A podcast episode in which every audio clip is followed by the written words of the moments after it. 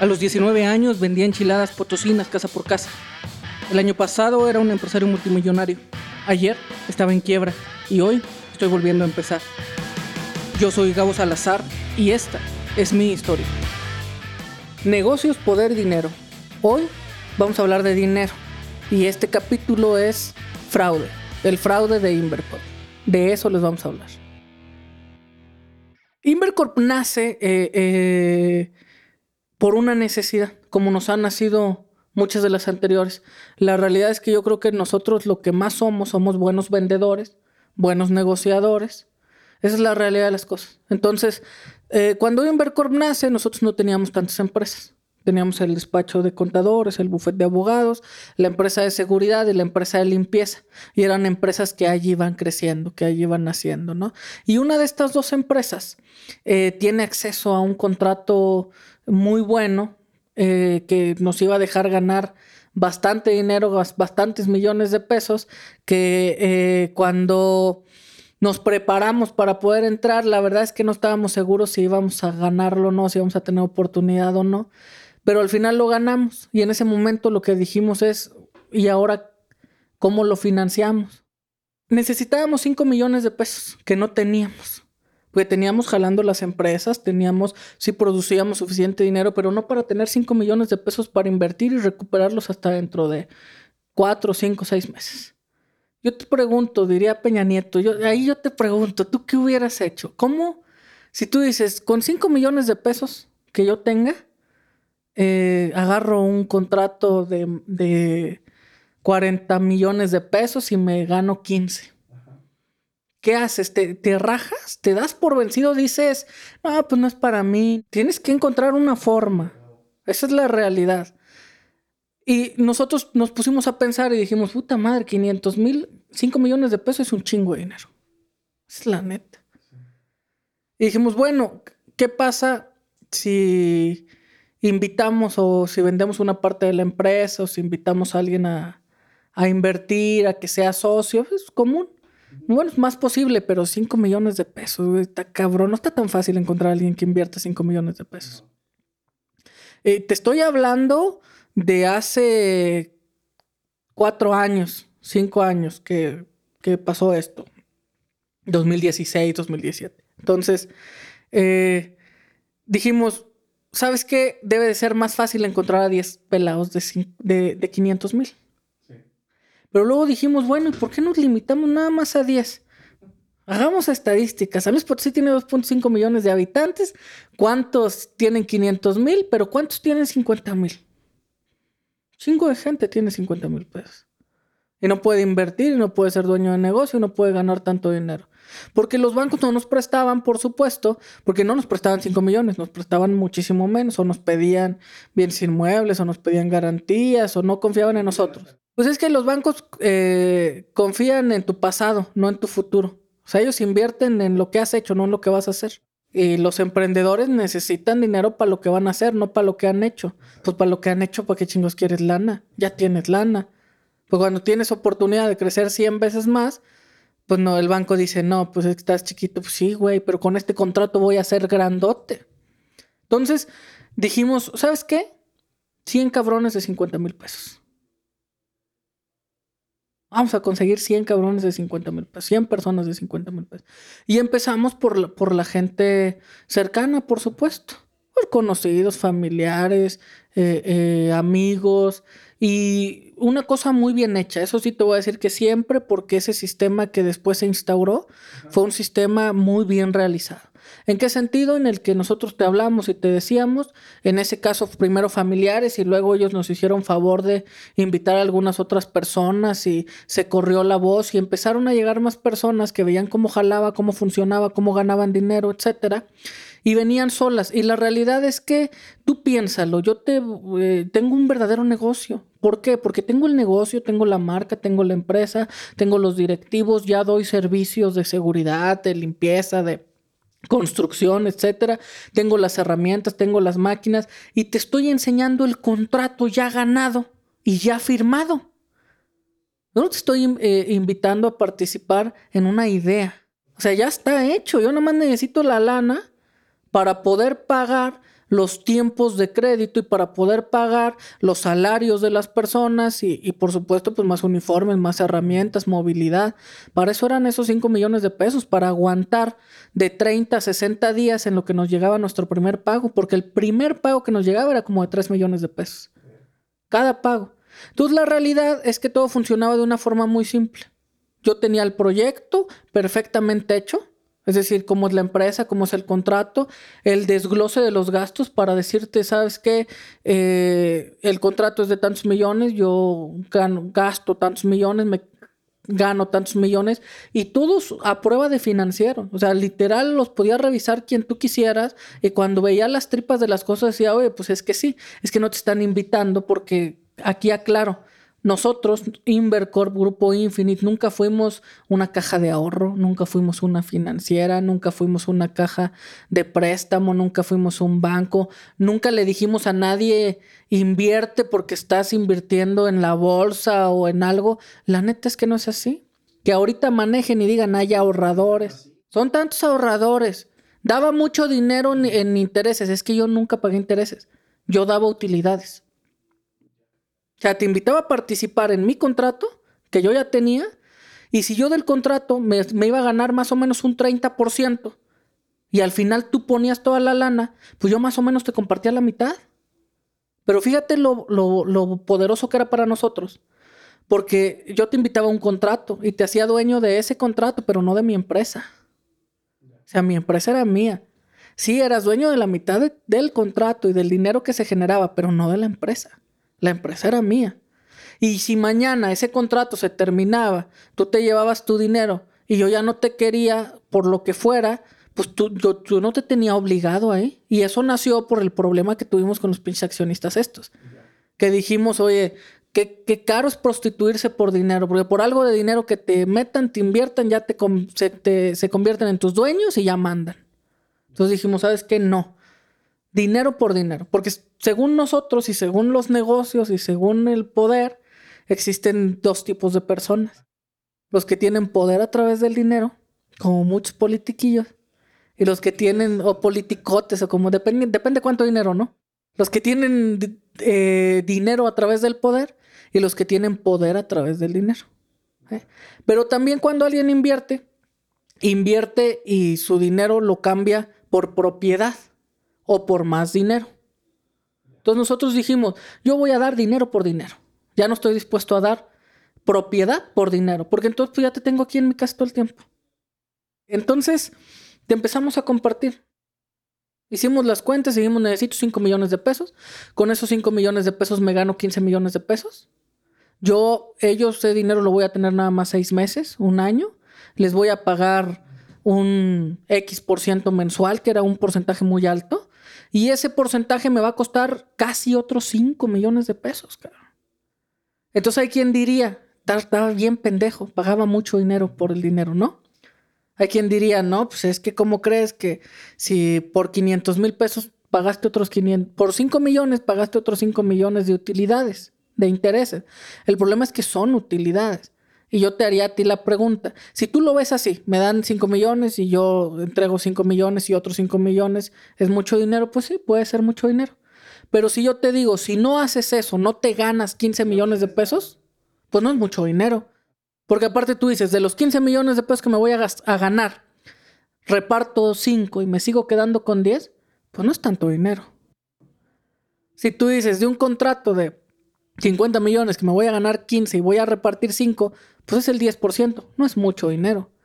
El asunto es que todo el mundo opina y todo el mundo se mete, pero nadie sabe, ni investiga. Y los que saben, como muchos de los que invirtieron y que ahorita andan algunos en marchas y con X cuestiones, pues son inconscientes y, son incongruentes. Esa es una realidad. ¿Por qué? Porque te voy a platicar de, de una persona en particular que invirtió 200 mil pesos hace más de dos años. Ya ha ganado 215 mil pesos porque ha invertido, invirtió en un contrato de una empresa y luego se acabó. Y luego invirtió en otro, y luego se acabó, y luego invirtió en otro, y ahorita dice que es fraude. Pues, ¿cómo va a ser fraude si ya ganaste más de lo que eso no dices, no? Te voy a poner un ejemplo diferente. ¿Qué pasa si te digo yo, oye, vamos a abrir una taquería? Te toca poner 50 mil a ti, 50 mil a mí y la abrimos. ¿Va? ¿Va? La abrimos, metemos la lana, una parte se gasta en salarios, otra en, los logotipos, otra en el local, otra así en el carrito de tacos. Y nos va bien durante seis meses. Y cada mes te digo, esta es tu parte, esta es tu parte, esta es tu parte. Pero luego nos va de la chingada. No nos paga, nos cerramos. Y tú dices, oye, ¿sabes qué? Échame mis 50 mil pesos, güey. Ahí muere. Yo te digo, ¿cómo, güey? ¿Y de dónde quieres que te los dé? ¿Sabes qué? Está bien. Aguántame. Deja, vamos a vender la taquería. No, yo los quiero ahorita. Dices, oye, güey, no mames. Déjame vendo las cosas. Tú dices, no, yo los quiero ahorita. Yo te digo, oye, pero todavía de vender las cosas, pues no se van a recuperar los 100, ¿no? Tú dices, no. ¿Sabes qué? Déjame, voy a quejarme a la fiscalía a decir que es un fraude, güey. Te estás pasando de lanza conmigo. Pues no, ¿no? Eso pasó. Eso es lo que pasó. Esto es así de simple. Nosotros manejábamos un capital de X cantidad de dinero entre X cantidad de personas invertido en X cantidad de negocios. Las cosas ahí están, ahí están los terrenos, ahí están las construcciones, ahí están los restaurantes, ahí están las empresas, ahí están un chingo de empresas que nos deben, nos deben cerca de 80 millones de pesos entre diferentes eh, empresas y estamos demandando y estamos en procesos, pero pues un proceso tarda. Entonces, quiero mi dinero ahorita, no, ¿sabes qué, chavo? Pues no se puede. No se puede y menos cuando sucede todo esto y viene el COVID y tenemos que cerrar, porque tenemos que cerrar durante cuatro o cinco meses, tuvimos que cerrar. No tuvimos obras, los restaurantes estuvieron cerrados, no tuvimos casos legales porque los juzgados estuvieron cerrados. ¿Te imaginas lo que es tener más de mil empleados y tenerles que pagar? Nosotros teníamos más o menos 1500 empleados. Tenerle, y solamente se quedaron trabajando 300, que son algunos de seguridad y de limpieza, porque se tenían que cuidar porque pues se cierra la fábrica, pero pues, se chingan las cosas, ¿no? Pero todos los demás, mándalos a descansar. Y dice la ley, sígueles pagando, papá. Así fue al menos durante X cantidad de tiempo. Luego empezamos a recortar y a reducir y, y X cosas. ¿Te imaginas lo que es eso? No, pero ellos dicen, ah, es un fraude, yo quiero mi dinero. y está bien. Y digo, yo te voy a ser sincero, yo los comprendo y los justifico y no me lo tomo personal porque en el mundo de los negocios, poder y dinero, lo que más necesitas saber es que todo, siempre, es una jugada, es una estrategia, es un movimiento, es impersonal, no es una cuestión directa y tienes que aprender a, a vivir entre eso. Pero bueno, me regreso. Entonces, en aquel entonces, cuando juntamos esos 5 millones de pesos, ni siquiera se llamaba Invercorp, ni siquiera existía Invercorp, no había marca, no tenía nombre. O sea, tú venías, invertías con la empresa, con la empresa, te voy a poner un ejemplo, Escolta, y pues firmabas tu contrato con la empresa Escolta, en donde te asociabas con ella, y el contrato es bien clarito, vengo y me, hago eh, asociado de la empresa para este contrato, aporto mi dinero tanto dinero para este contrato para que se paguen nóminas y se haga exactamente el proyecto que tenía que ser y que se tenía que hacer y clarito. Y se les presentaba y, le entraban, no le entraban. Eh, y sí, eran bloques de 50 mil pesos porque necesitábamos control, no podíamos recibir mil pesos, dos mil pesos, diez mil pesos. Pero la realidad es que como vimos que funcionó bien a todo dar, nosotros vino a nuestra mente. Imagina no tener límites. Imagínalo. Porque nosotros en ese momento estábamos creciendo tan rápido que teníamos el problema de que ganábamos dos contratos al mismo tiempo y nada más teníamos lana para uno. Imagínate tú que concursas en dos porque no dices, nada más voy a concursar en uno y si pierdo concurso en aquel, pues no. Concursas en todos los que puedes concursar porque aparte, pues lo más seguro es que pierdas, ¿no? Cuando estás empezando, cuando no eres el más grande, dices, pues puta madre. Entonces no tenía nombre, no tenía nada, pero imagínate no, no, tener límites.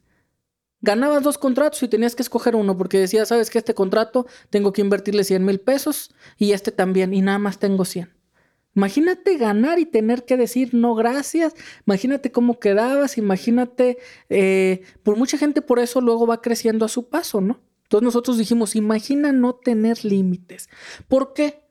Porque sí que ya algunas personas confiaron en nosotros con 5 millones de pesos y terminamos el contrato, porque aparte esa es otra chingonada, yo te invito a mi contrato, pero te invito al primer contrato. Si yo renuevo el contrato dos o tres o cuatro o cinco o seis veces es mío. Si yo ya no necesito tu dinero para el segundo año, ya te lo regreso, ya ganaste, no tengo nada. Y es justo. O sea, no, no te estoy haciendo nada. Si fueras mi socio, no, ya es tuyo todo para siempre, ya mamaste. Pero para no desviarme, imagínate, y nosotros dijimos, ¿sabes qué? ¿Qué pasa si mañana gano un contrato con esta empresa luego con esta empresa luego con esta otra empresa? Y lo único que hago es, hago otro proyecto, lo genero, lo respaldo con todo completito y vuelvo a hablar con las personas con las que ya confiaron en algún momento. Oye, ¿sabes qué? Mira, está este otro, aquí está, chécalo, aquí está el contrato, aquí está todo. Está bien. Entonces lo hicimos con otros tres contratos más chicos de empresas diferentes. Y de repente teníamos fila. De repente había, ya traíamos 40 personas, este, 30 personas invirtiendo, eh, aportando capital, y teníamos otras 20 que estaban, que querían dejar su dinero, que querían decir, oye, pues ya me enteré. Y dijo, no, a ver, yo no, yo no recibo dinero si no tengo un contrato abierto. Porque así fue siempre.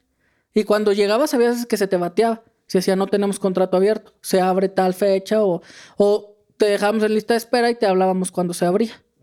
Pues eso no lo dicen. Y no dicen que nosotros no buscamos prácticamente a nadie. O sea, la realidad es que todo empezó a ser en cascada. Y aparte, porque la realidad es que eh, somos muy bien hechos. Nos gusta hacer las cosas muy bien. Entonces dijimos, a ver, si vamos a hacer esto, eh, lo vamos a hacer bien. Vamos a ponerle una marca una marca con marketing que bien hecha, que, que, genere, que diga, que transmita, que comunique. Vamos a hacerle su página de Facebook, su página web, su propia marca, su propio video y vamos a darle sus propias oficinas. Porque si va a ser una, un brazo del corporativo que nos va a dar financiamiento, pues es importante. No tenemos por qué eh, necesita tener su propia oficina. Rentamos una oficina bien chingona le pusimos su propio personal, su propio director, después pusimos ejecutivos, porque de repente ya traíamos 30, 40 personas que querían información, que pedían información y pues no los podíamos atender porque o trabajábamos o atendíamos a los, a, los asociados. Entonces contratamos unos pelados, sabes que tu trabajo va a ser atenderlos todo el tiempo y por supuesto atender a los invitados. La oficina, si tú la conocieras, es una, es una chulada, la oficina es en particular. Era un concepto o fue un concepto, no había escritorios unas salas, cuatro sillas, cuatro sillones, muy elegante, muy bonito. Porque pues, tú eres, eres un socio, eres, eres mi socio, no un proyecto. No te voy a dar un tic, no te voy a formar en una fila, no vas a ir a una ventanilla como en el pinche banco que te tratan de la chingada. No. ¿Por qué? Porque gracias a tu dinero estoy ganando muy bien y obviamente tú estás ganando también muy bien. Porque el promedio que ganaban era 10 o 20 veces más grande que el que ganaban en los bancos. Sí, claro, pero para nosotros no era mucho porque era un tercio de nuestra utilidad. Esa era la tasa. Si yo me ganaba un 30%, daba un 10%. Si yo me ganaba un 20%, daba eh, un 7%. Si yo me ganaba un 10%, daba un 3%. Pero la realidad es que las empresas, y eso quien, quien se dedica a la limpieza, la seguridad, la construcción, sabe que los márgenes son más o menos del 20, 25, 30%. En el caso de los casos legales de todos. Entonces, armamos la oficina, hicimos una bonita inauguración, contratamos el personal, hicimos todas las cosas de la mejor forma posible como se deben de hacer, buenos contratos, buen todo, y operamos así. Fíjate, ahí te van datos duros. Durante tres años completos, pagamos siempre en tiempo y forma. Hubo cientos de personas que se les regresó su lana completa porque se acabó el proyecto, se acabó, regresábamos el dinero y se lo llevaron, otras que lo reengancharon. Tenemos cientos de personas que ya ganaron la mitad o la misma cantidad de dinero que invirtieron. Pero eh, es una cuestión en la que eh, nosotros tomamos la mejor decisión de todas, que es decir, a ver, ¿sabes qué? Eh, invertimos en muchas cosas, invertimos en construcciones, invertimos en restaurantes, invertimos en empresas, generamos y generamos y generamos y crecimos. Eh, hay un sistema perfectamente diseñado que de hecho es un modelo que se llama modelo Infinite de cómo crear, generar empresas, administrar el dinero, administrar las operaciones. Sin embargo, bueno, pues aparentemente una parte falló, sin duda alguna tiene que ver las condiciones y la economía y todo, pero eh, eh, el asunto es, nosotros el día de hoy estamos siendo congruentes, porque no hay nada más importante que ser congruentes y que decir, ¿sabes qué? Sí, eh, una, no nos podemos dejar chantajear por nada ni por nadie, ni políticos, ni empresarios, ni autoridades, ni adversarios, ni, ni nadie, ¿no? Porque yo creo que atrás de esas personas existe, porque aparte debo de, reconocer que eso solamente lo está haciendo un abogado en particular, eh, o solo lo hizo un abogado de muchos otros que han participado, porque todos los demás abogados que traen grupos están haciendo bien sus demandas. Y la realidad es que la mayoría se está yendo en las partes mercantiles y se van a acumular al concurso mercantil y las cosas como deben de hacerse. Solamente en el caso de, las marchas, pues ellos presentaron una demanda eh, penal eh, porque ese es un chantaje. Y eso yo te lo reconozco por todos lados. Mira, ¿qué pasa? Tú pones en perspectiva lo siguiente. La realidad es que eh, jurídicamente tienes que esperar los tiempos.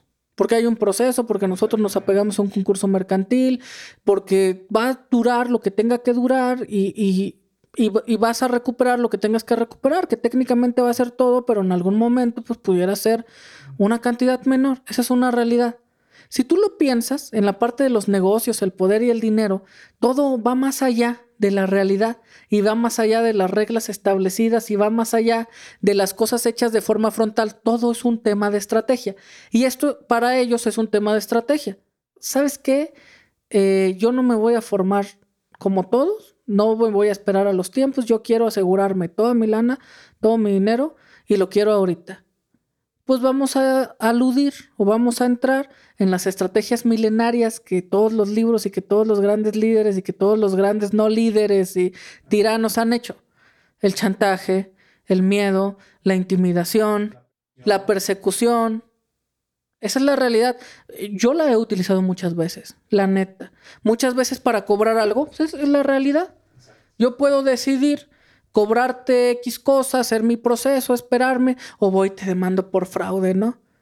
La mayoría de las personas de inmediato dicen, no, nomás me voy a meter al bote. Te mandan a citar para que declares o, a la conciliación del nuevo sistema y tú ya estás dando las nalgas porque dices, no, pues ya te mandaron a citar, güey. Ya estás ahí. Y luego te leen y todo el mundo, todo, todo en el sistema es así. Es el delito, probable delito de tal que se castiga con tantos años de prisión. La neta. O sea, obviamente eso es si se llega a probar y si se configura, porque es una mera denuncia, es como la carta de Santa Claus. Tú puedes meter una denuncia mañana contra Donald Trump y te la van a recibir. A lo mejor te dicen, oye, no mames, pues ese güey no es ni de aquí. Pero te la van a recibir y tú mientras puedes decir, miren, estoy demandando por fraude porque... Y luego ellos mismos dicen, ¿sabes qué? Si logramos llegar a algo, vamos a pedir que los arresten y vamos a pedir que esto. Y entonces este güey le va a dar mucho miedo y va a venir y me va a dar mi dinero, lo que yo le estoy pidiendo, como se lo estoy pidiendo, por miedo, lo estoy chantajeando, porque el chantaje, la extorsión es pedir algo a cambio de hacer o dejar de hacer algo. Esa es la letra. Y te repito, yo lo he hecho. Y te lo digo porque muchas personas lo han hecho. O sea, la realidad de decir, ¿sabes qué? Eh, te voy a poner un caso, porque a veces es una cuestión de incentivo. Eh, yo tuve un cliente, un buen amigo, que hace casas, es constructor. Él pedía 50 mil pesos de anticipos para las casas. Alguien llegó, le dio los 50 mil, aprobó los planos, estuvieron trabajando en, la casa. No firmaron eh, documentos, fue una parte del horror de él. Y luego dice, ¿sabes qué? Mejor no. Y él le dice, oye, no mames, güey. Está bien, nada más pierdes tus 50 mil pesos. Piénsalo de la otra parte, ¿qué hace? ¿Cómo demandas el incumplimiento si, si, si el que incumpliste fuiste tú? Si no tienes un verdadero derecho. Pues fácil, déjame, déjame voy y digo, fue fraude. Me robó 50 mil pesos. Que lo manden a citar. ¿Y qué dice el constructor? Dice, mira qué hueva andar aquí. Por 50 mil, ten tus 50 mil pesos y chingas a tu madre. Pero se vuelve una práctica. Esa es la realidad. Luego no funciona. ¿Qué haces? Pues déjame hago bulla, ¿no? Y si eso funciona con alguien normal, imagínate con alguien como yo, que tengo 150, 180 mil seguidores en mis redes sociales, pues déjale pego en algo que vale para chantajearlo. Nada más que yo no funciono así. La realidad es que eh, para mí las cosas son diferentes. Hay que ser lo más justo posible. Esa es una realidad y es algo muy difícil de hacer. Porque yo con todas las personas, pues no tengo mayores problemas. No voy a tener mayores conflictos, sí con dos de ellos va, va, a ser una carnicería brutal porque nosotros vamos a llegar hasta las últimas consecuencias porque resulta que una de estas personas, pues su pareja es una extrabajadora, ¿no? Que tenía acceso a las bases de datos, que ella misma promovía la inversión. Entonces, pues bien viva, bien fácil, agarró listas y empezó a hablar por teléfono y juntó un grupo grande, pero al final tiene un contrato y ese contrato pues vale millones de pesos y, y, y ahorita estamos atendiendo este asunto. Pero pues yo, eso, hay 5, 8, 10 años para que yo, para mí, yo lo voy a guardar en un cajón. Estamos en los procesos, se van a hacer los procesos, pero esto es una cuestión de chantaje, es una cuestión de presión, es una cuestión también de estrategia y hasta cierto punto es válido, va, válido empiezan a hacerlo mediático, empiezan a meterse a, eh, a meter a los periódicos, empiezan a hacerlo más grande. Los medios nacionales replican y les gusta la jiribilla, pero no tanto. Los medios locales, algunos fue pagado, otros fue impulsado. La, realidad es que también eh, yo quiero mucho a San Luis, pero, pero mm, como que no hay mucho aquí. Entonces llegó un momento en el que fuimos como lo más interesante, ¿no? Aparte, imagínate, todos en la pandemia, valiendo madre en su casa, aburridos. Y riájales, una pinche novela en la vida real. Netflix me vale madre. 50 sombras de Grey y toda esa madre, o sea, según ellos, me huí de mi casa, me huí de todos lados, cerré las oficinas. Digo, también que no mamen, ¿quién no cerró las oficinas? ¿O quién no cerró los restaurantes eh, en, en el chingado coronavirus? Pues todos. O sea, entonces, ¿yo qué? No, déjame lo abro para que no vayan a decir, porque aparte me vale madre lo que digan. Eso es una realidad total. Entonces, para terminar, este capítulo yo creo que lo vamos a tener que dejar en continuará, ¿no? Porque, porque todavía no se acaba. O sea, todavía yo sigo a la mitad de este asunto y pues el día que yo termine al 100% podré contar cosas que, ahorita tampoco te puedo contar. Y este, hacer las conclusiones, ¿no? Digo, número uno, Qué bueno que ya están aquí en el podcast, pinches chismosos. este, ojalá que aprendan algo para que anden valiendo verga nada más por chismosos. Eh, la realidad es que la historia va más allá de una empresa y, de un fraude. Hay mucho que contarles. Hay que contarles del rascacielos, hay que contarles de los temas del linchamiento mediático, político, hay que contarles de los temas de las enchiladas, hay que contarles de todas las demás empresas, hay que contarles de cómo en ocho años se hizo un mundo de, cosas. Hay que, hay que enseñarles a través de los podcasts a, lograr y hacer y todo lo malo y todo lo bueno y todas las mañas y todo lo oscuro y todo lo que nadie cuenta y todo lo muy bonito y todo lo muy malo. Eh, y bueno, pues de, alguien que, que, está en la realidad, ¿no? Tampoco de, de instructores de, de, cursos, ¿no? Que, que nada más están capacitando, ¿no? Que, o sea, pero bueno, ¿qué te diría yo que aprendo yo primero? Porque es la parte más importante.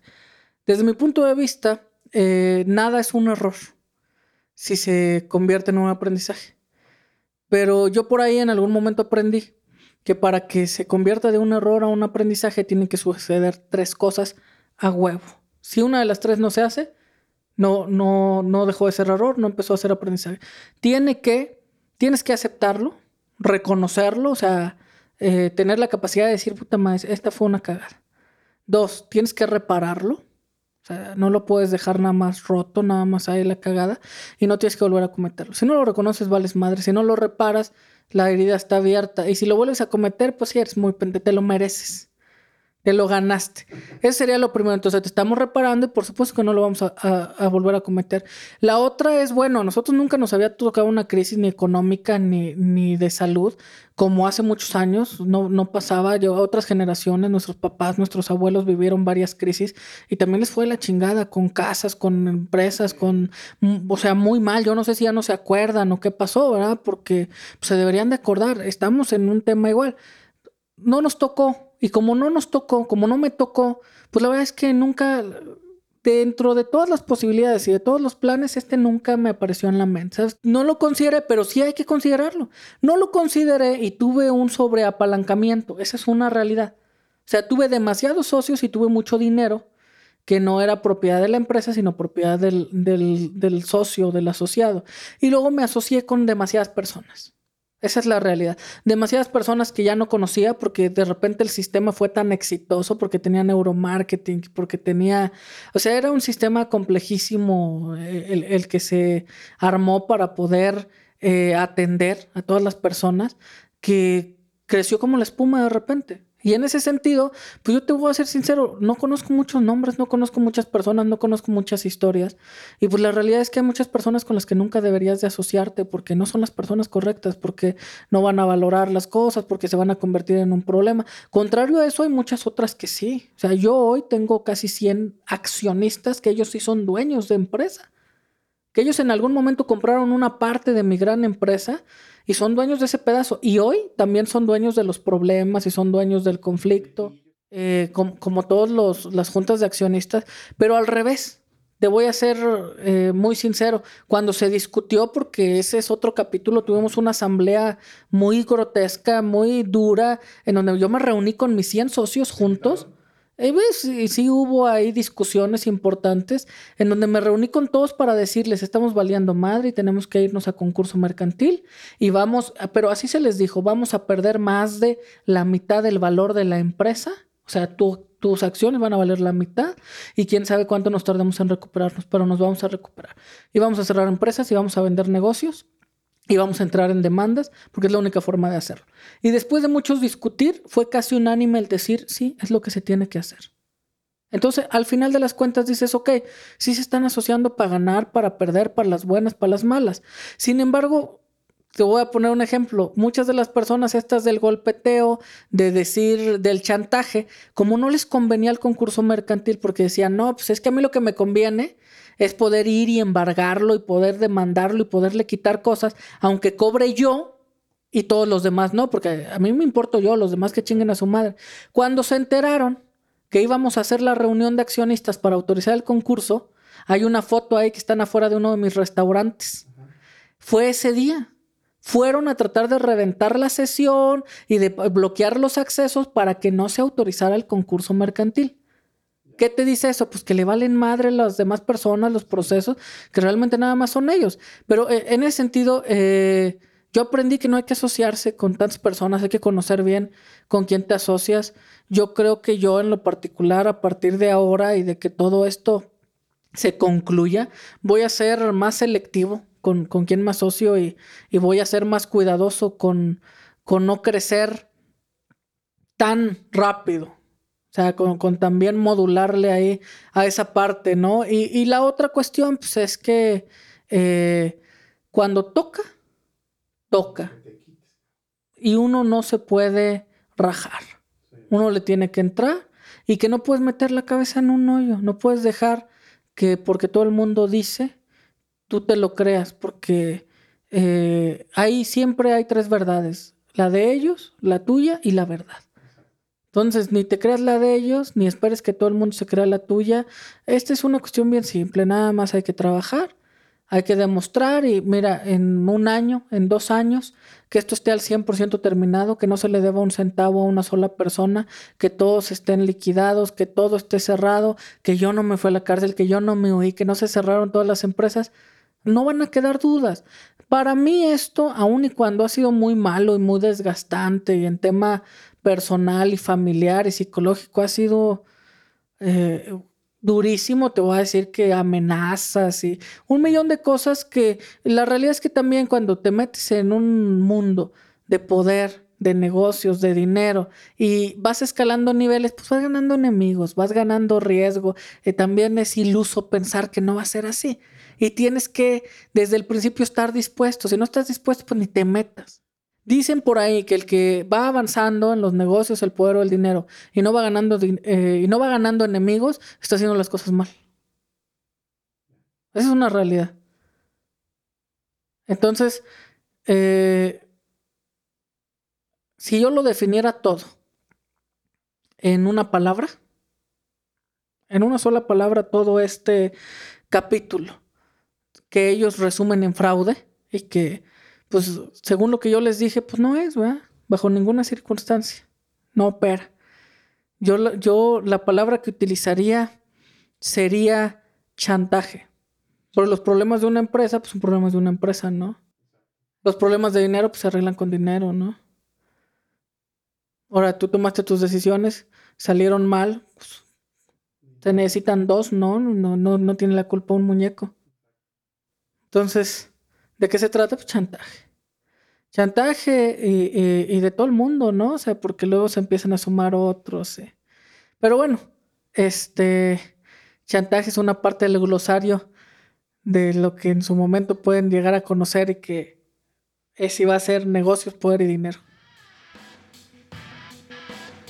A los 19 años vendía enchiladas potosinas casa por casa.